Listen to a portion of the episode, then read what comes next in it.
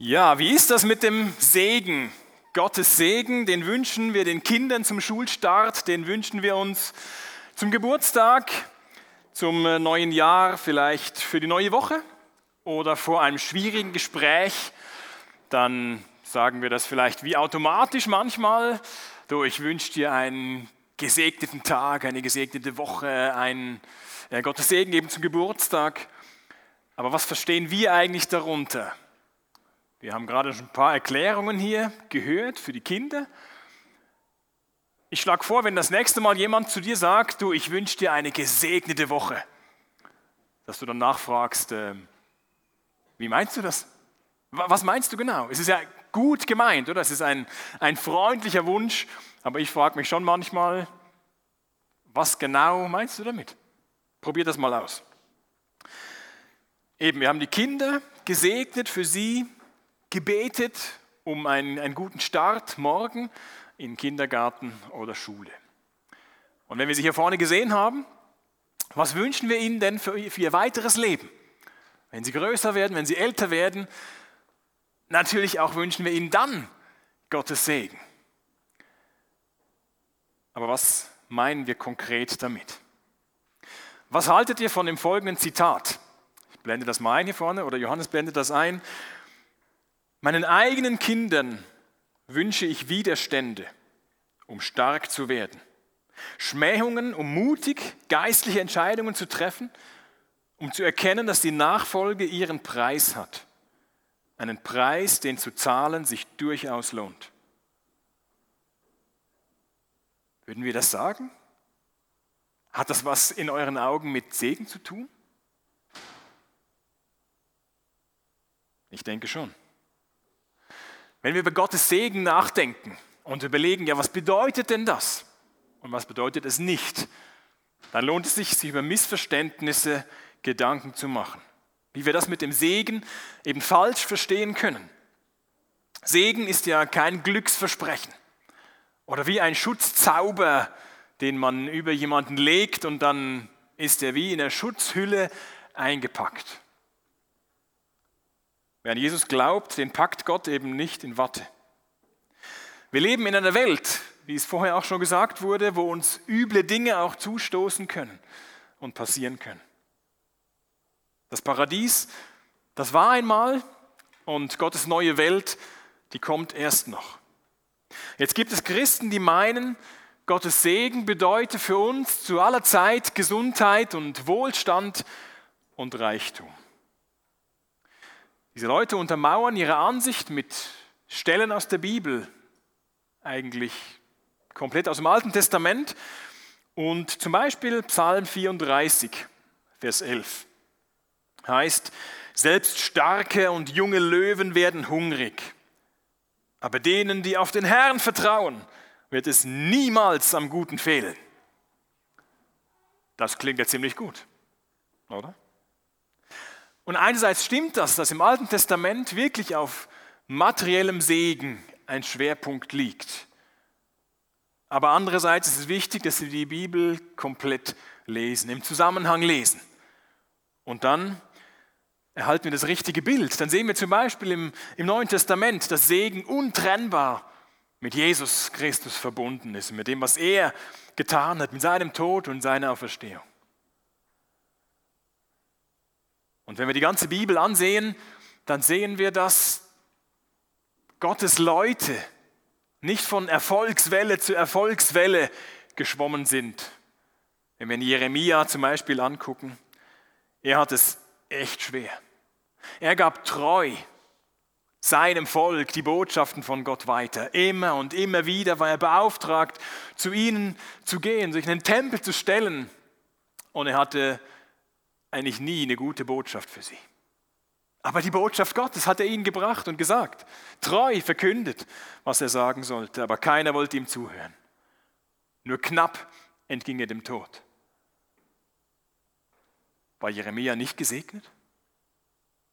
Oder, oder Jesus? Das Vorbild schlechthin. Aber von Wohlstand und Erfolg war er hier auf der Erde meilenweit entfernt. War das Leben von Jesus darum nicht gesegnet? Was bedeutet es jetzt mit diesem Segen von Gott? Wir schauen uns die zentrale Stelle dazu an aus dem Alten Testament. 4. Mose 6, Verse 22 bis 27. Dort steht folgendermaßen, und der Herr redete mit Mose und sprach, sage Aaron und seinen Söhnen und sprich, so sollt ihr sagen zu den Israeliten, wenn ihr sie segnet. Der Herr segne dich und behüte dich. Der Herr lasse sein Angesicht leuchten über dir und sei dir gnädig. Der Herr hebe sein Angesicht über dich und gebe dir Frieden. Denn ihr sollt meinen Namen auf die Israeliten legen, dass ich sie segne. Die Situation hier ist folgende. Das Volk Israel befindet sich in der Wüste. In der Wüste Sinai, nachdem sie aus Ägypten befreit wurden, aus der Sklaverei befreit wurden, 400 Jahre dort gewesen. Und jetzt sind sie an diesem Berg Sinai in der Wüste. Und sie lagern fast ein Jahr dort. Gott schließt einen Bund mit ihnen, diesen Sinai-Bund, den Mose-Bund. Er gibt ihnen Gebote, die zehn Gebote unter anderem. Und kurz bevor sie weiterziehen, Richtung versprochenes Land, gibt er ihnen noch ein paar Anweisungen. Da gibt Gott Mose diese Worte weiter, dass er sie Aaron und seinen Söhnen, also den Priestern, sagen soll. Die Aufgabe, das Volk zu segnen. Oder vielmehr, Gott um seinen Segen zu bitten. Denn es ist nicht so, dass Gott irgendwo eine große Segenskammer hat, aber die geizig irgendwo zurückhält oder wie die Fäuste zusammenquetscht und wir uns anstrengen müssten, dass er krümelweise dann doch sich erbarmt und Segen Krümel herabträufelt. Nein, so ist das nicht. Er beauftragt, er möchte segnen. Und er möchte aber auch darum gebeten werden. Er möchte, dass das Volk merkt, sie brauchen ihn. Ohne ihn geht es nicht weiter. Sie sind sein Volk, sie gehören zusammen. Sie haben diese Beziehung. Und sie leben davon, dass er ihnen gnädig ist, dass er sie segnet. Darum möchte er gebeten werden. Segen ist immer ein Geschenk und keine Belohnung, wenn wir nur fest genug beten oder richtig genug beten. Wir haben keine Garantie oder keinen Anspruch darauf. Aber Gott will segnen. Jetzt dieser Text aus dem vierten Mosebuch, der ist schon immer wichtig gewesen für Juden und auch für Christen. Und eine besondere Bedeutung hat er noch mal vor einigen Jahren bekommen in der Archäologie. Weil 1979 wurde etwas ausgegraben, oder es wird ja immer wieder was ausgegraben in Israel. Und bei Jerusalem hat man 1979 etwas gefunden. Zwei so kleine silberne Rollen in einer Grabkammer. Und man hat sich überlegt, wollen wir die möglicherweise beschädigen, wenn wir die aufrollen? Man hat es gewagt und hat darauf gefunden eine Inschrift, die eine Kurzform von diesen Versen enthält. Wo jemand anscheinend bei sich im Grab diese Verse mit äh, oder die Nachkommen wollten, dass der, der Segen Gottes sogar mit im Grab liegt, sozusagen, bei dieser Person. Und das ist die älteste erhaltene Bibel, äh, Inschrift, die wir haben. Die Originale existieren nicht mehr, das, was Mose aufgeschrieben hat auf dem Pergament oder Papyrus, das existiert ja nicht mehr. Und wir haben ganz, ganz viele Abschriften, ganz viele Kopien, dass wir zuverlässig heute unsere Bibel lesen können. Und dieser Fund aus Jerusalem ist ein Beispiel dafür, dass der Bibeltext zuverlässig ist. Jetzt schauen wir uns das Ganze im Detail an. Vers 24 heißt, der Herr segne dich und behüte dich. Wir sehen hier die Bitte um, um Gottes Schutz, eben um die, die Hüte, den Schutz. Er behüte dich. Und diesen Schutz, den hatten die Israeliten natürlich damals bitter nötig. Sie waren ein riesiges Volk mit Alt und Jung, mit Esel und Zelt und alles Mögliche in einer großen Wüste. Sie waren Feinden schier hilflos ausgeliefert äh, der Wildnis. Sie brauchten Wasser, un unendliche Mengen Wasser. Sie brauchten Essen. Sie brauchten Gottes Schutz. Und darum sollen sie bitten.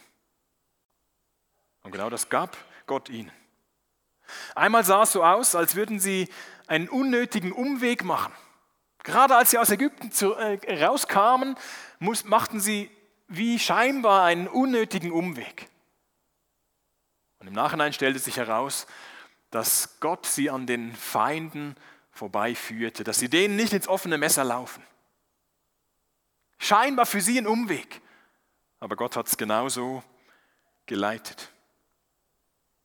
Wenn du mit Gott lebst, bist du vielleicht gerade auf so einem Umweg, wo du dich fragst, wo bin ich hier gelandet?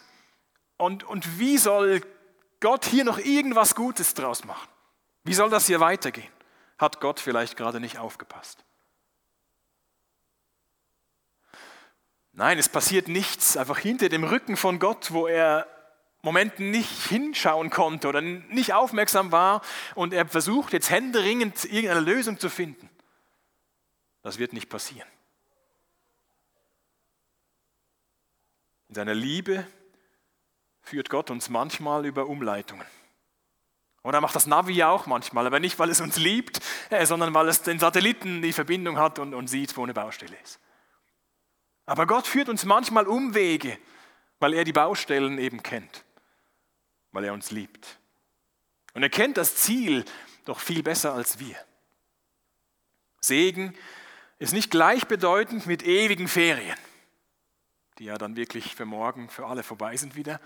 Segen ist nicht ewige Ferien, sondern Segen ist zu vergleichen mit einer starken Hand, die uns selbst durch den dunkelsten Wald hindurchführt. Psalm 18, Vers 3. Der Herr ist mein Fels, meine Festung und mein Befreier. Mein Gott ist meine Zuflucht, mein Schild und mein starker Retter, meine Burg in sicherer Höhe. Heute würden wir vielleicht sagen, Gott ist mein, mein Bergführer oder meine Schutzhütte, die Sicherheit gibt.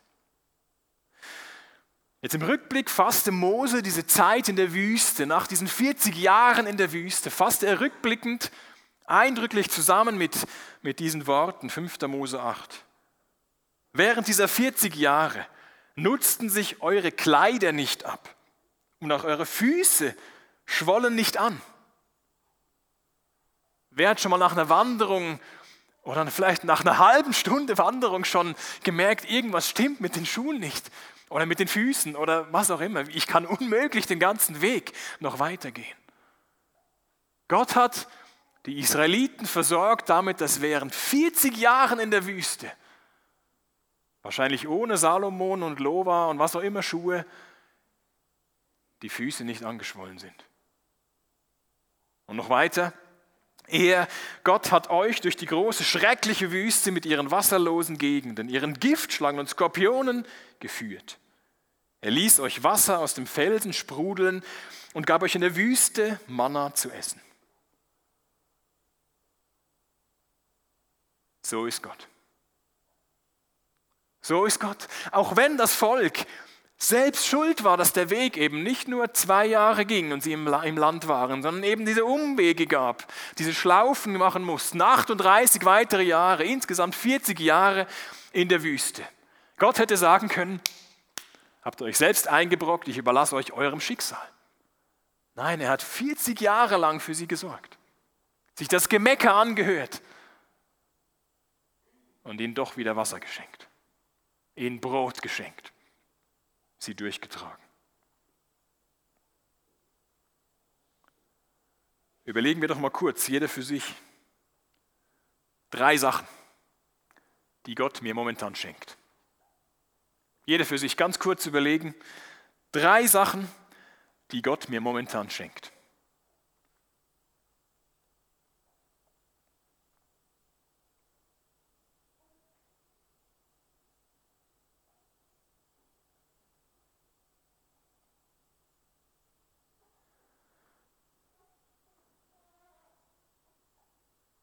Wenn dir nichts eingefallen ist, dann behalt das nicht für dich, sondern red nachher mit jemandem drüber. Dass du den Eindruck hast, Gott hat mich momentan vergessen. Gottes Segen zeigt sich unter anderem in seinem Schutz und in seiner Fürsorge. Vers 25. Der Herr lasse sein Angesicht leuchten über dir und sei dir gnädig. Lange überlegt, was soll denn das bedeuten? Der Herr lasse sein Angesicht leuchten über dir. Andere Bibeln übersetzen das hier mit, der Herr blicke dich freundlich an. Oder er soll Freude an dir haben. Jetzt haben ja die Israeliten Gott nicht so viel Anlass zur Freude bereitet in der Wüste. Ähm, immer wieder haben sie Mose angemeckert, sie waren unzufrieden und sie waren sogar drauf und dran, wieder zurückzukehren nach Ägypten. Zurückzukehren, wo sie als Sklaven arbeiten mussten. Und sie haben doch gesagt, dieser Knoblauch dort und der Fisch dort, der liegt uns noch in der Nase, wir wollen lieber zurück.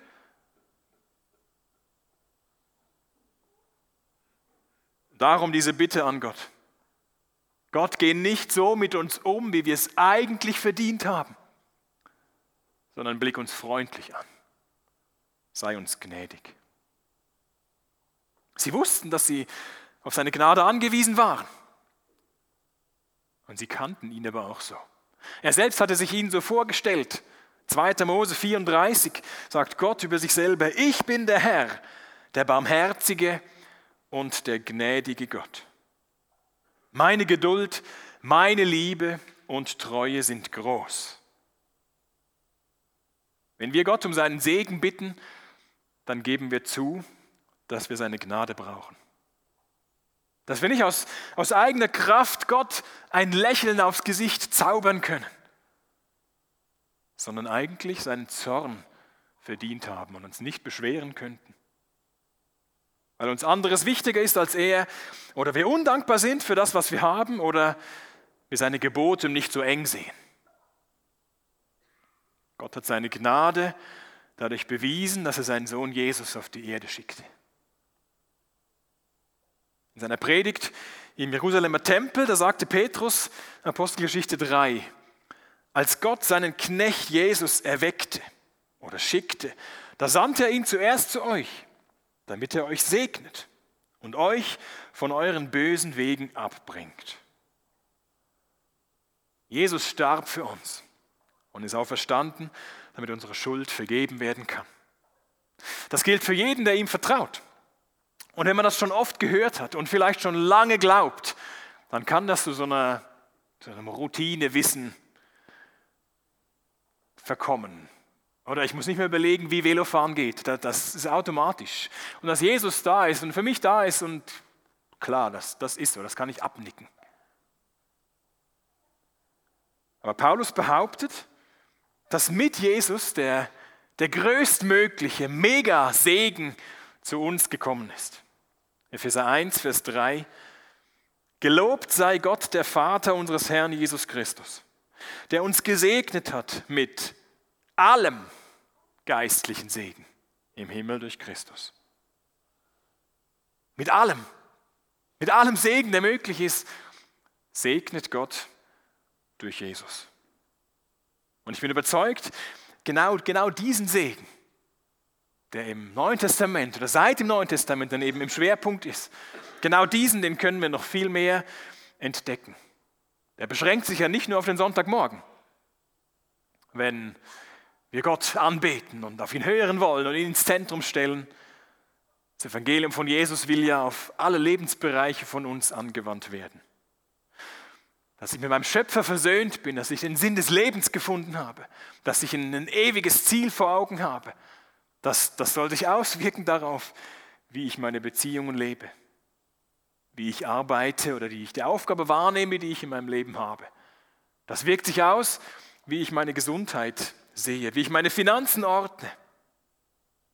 Die Bitte um Gottes Segen könnte also auch bedeuten, lass mich noch mehr von Jesus begreifen. Und lass mich stolz darauf sein, ihn zu kennen. Die dritte Bitte innerhalb von diesem Segen, Vers 26 heißt, der Herr hebe sein Angesicht über dich und gebe dir Frieden. Wieder spielt hier das Angesicht oder das Gesicht eine Rolle. Das zeigt, dass Segen eine persönliche Sache ist. Auf der Beziehungsebene läuft dort etwas. Und so oft erklärt Gott ja in der Bibel,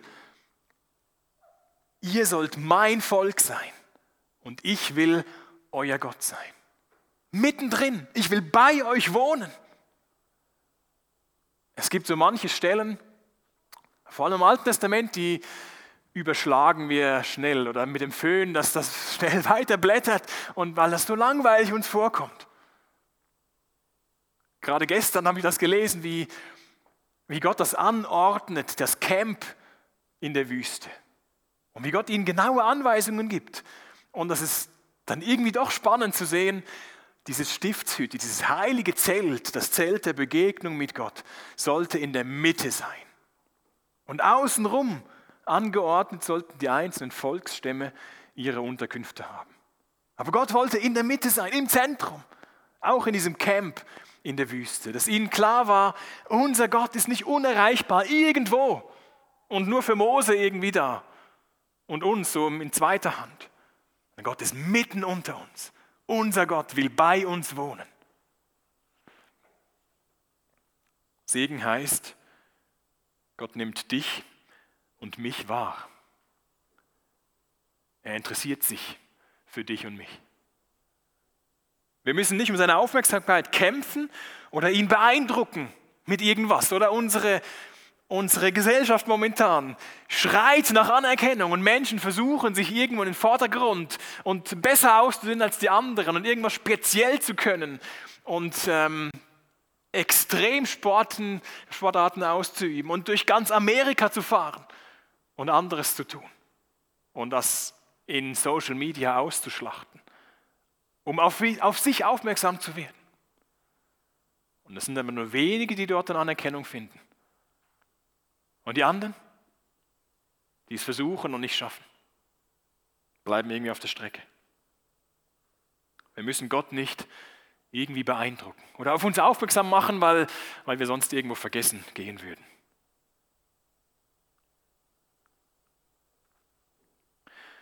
Kennst du Leute, wenn du mit ihnen im Gespräch bist, die dich nicht anschauen? Oder es, es gibt so Leute, da, eigentlich redest du mit ihnen und es wäre natürlich ab und zu mal sich anzugucken, aber irgendwie, während du mit ihnen sprichst, gucken sie entweder woanders hin oder du merkst, sie sind mit ihrem Blick irgendwie zumindest nicht bei dir, sondern irgendwo anders. Bei Gott ist das nicht so. Hier steht, er erhebe sein Angesicht über dich. Und wer das Angesicht oder das Gesicht erhebt, der schaut seinen Gegenüber an. Und der guckt nicht weg, der schaut seinen Gegenüber an. Gott ist voll da, voller Aufmerksamkeit. Wie wenn du im Straßenverkehr für ein kleines Kind zuständig wärst. Da würdest du nicht einfach die schöne neue, schöne neue Tram angucken und die Werbeplakate und sonst irgendwo sein, sondern du würdest voll konzentriert auf das Kind sein und das Kind führen, dass ihr sicher durch den Straßenverkehr kommt. So will Gott seine Aufmerksamkeit auf uns richten, auf seine Menschen, die er liebt und die er führen möchte. Ein Bibelkommentator hat in diesem Segen aus 4. Mose ein Crescendo entdeckt. Ich kenne mich ein bisschen mit Musik aus, aber nicht so gut. Und darum habe ich es extra nochmal gegoogelt, dass ich es richtig sage, weil es gibt ein paar Experten hier, die sich mit Musik viel, viel besser auskennen als ich. Aber eben ein Crescendo heißt allmählich lauter werdend. Und wenn man diese Verse anguckt, in diesem Segen, dann, dann gibt es dort auch so ein Crescendo, das allmählich lauter wird und auf das Ziel hindeutet, am Ende von diesem Vers 26, wo es heißt, und Gott gebe dir Frieden. Shalom. Das große Ziel Gottes. Darauf deutet dieser Segen hin, dass Gott Frieden geben möchte. wenn in der Bibel dieses Konzept vom Frieden oder vom Shalom auftaucht, dann meint das viel, viel mehr als kein Krieg, sondern es meint etwas, etwas Vollkommenes. Und laut Neuen Testament läuft dieser Friede nur über eine Person. Epheser 2, Vers 14 heißt, er, Jesus, ist unser Friede. Er ist unser Friede. Er schenkt uns Frieden mit Gott, er hilft uns im Frieden mit anderen Menschen zu leben und den umfassenden Frieden, den werden wir bei ihm mal erleben. Das umfassende Heilsein und Vollkommene werden wir bei ihm erleben. Und schon jetzt können wir davon einen Vorgeschmack haben bei dem Segen, den er gibt.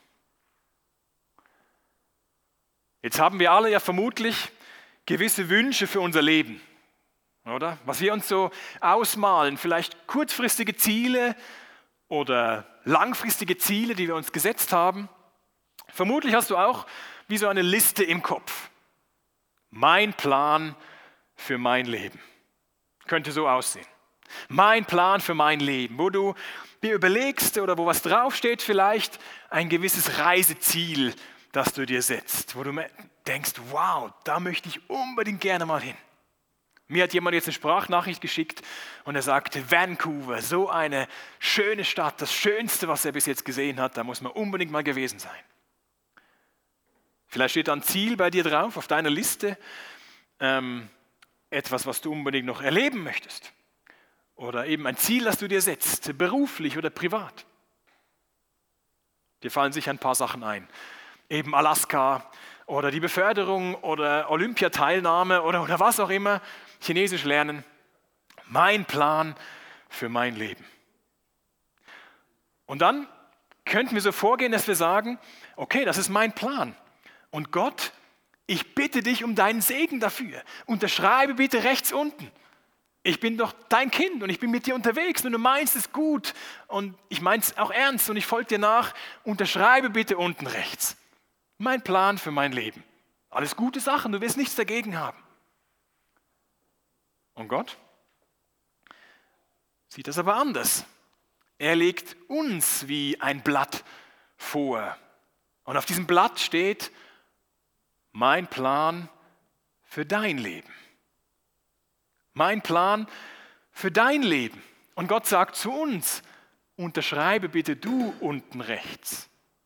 Dann sagen wir, ja, Moment, äh, da steht, das ist ja blanko, da steht ja gar nichts, äh, gar nichts drauf. Ich weiß ja gar nicht, was mich erwartet.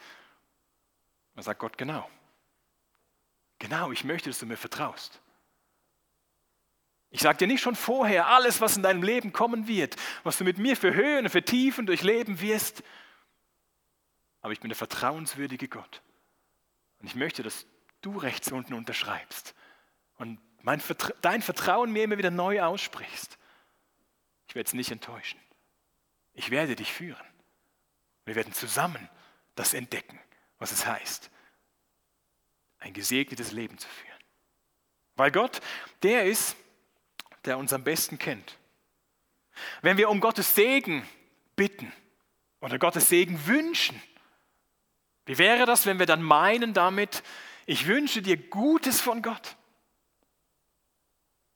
Und lassen wir Gott entscheiden, was das Gute ist. Weil er weiter sieht und weiter denkt und alles im Griff hat. Und Jesus sagt sogar, er weiß schon vorher, was wir brauchen, bevor wir ihn darum bitten. Und er möchte hören. Und er möchte segnen. Und uns in dieser engen Beziehung zu ihm haben. Dass wir unterschreiben, Gott, ich, ich vertraue dir. Weil du zuverlässig bist. Weil du weiter siehst, weil du mich nicht in die Pfanne haust. Weil du der König der Könige bist. Der doch mich, den Einzelnen, im Blick hat. Und uns als, als sein Volk im Blick hat. Und führen möchte an der Hand, an seiner starken Hand, bis zu ihm hin. Deshalb wünschen wir uns gegenseitig den Segen Gottes und erwarten, dass er ihn gibt, dass er entscheidet, was das Gute ist. Dafür bete ich. Vielen Dank, Herr, dass du uns einlädst, zu dir zu kommen. Dass durch Jesus alles geregelt ist. Aller Segen da ist, den du uns geben möchtest. Hilf uns, das immer wieder zu entdecken und erkennen, was das bedeutet. Wenn Paulus sagt, wenn ich Jesus habe, dann, dann brauche ich nichts anderes. Dann löst sich das in Luft auf oder verlasse ich mich nicht mehr auf das, was mir eigentlich wichtig war, meine Errungenschaft, meine Titel, meine was auch immer für große Erfahrung. Wenn ich nur Jesus habe. Hilf uns dich Jesus mehr zu erkennen. Beschenk uns mit deinem Geist. Füll uns aus, dass wir ein Segen sind auch für andere Menschen. Vielen Dank, dass du genug hast und gerne segnest. Uns, die Kinder und andere Menschen um uns herum. Amen.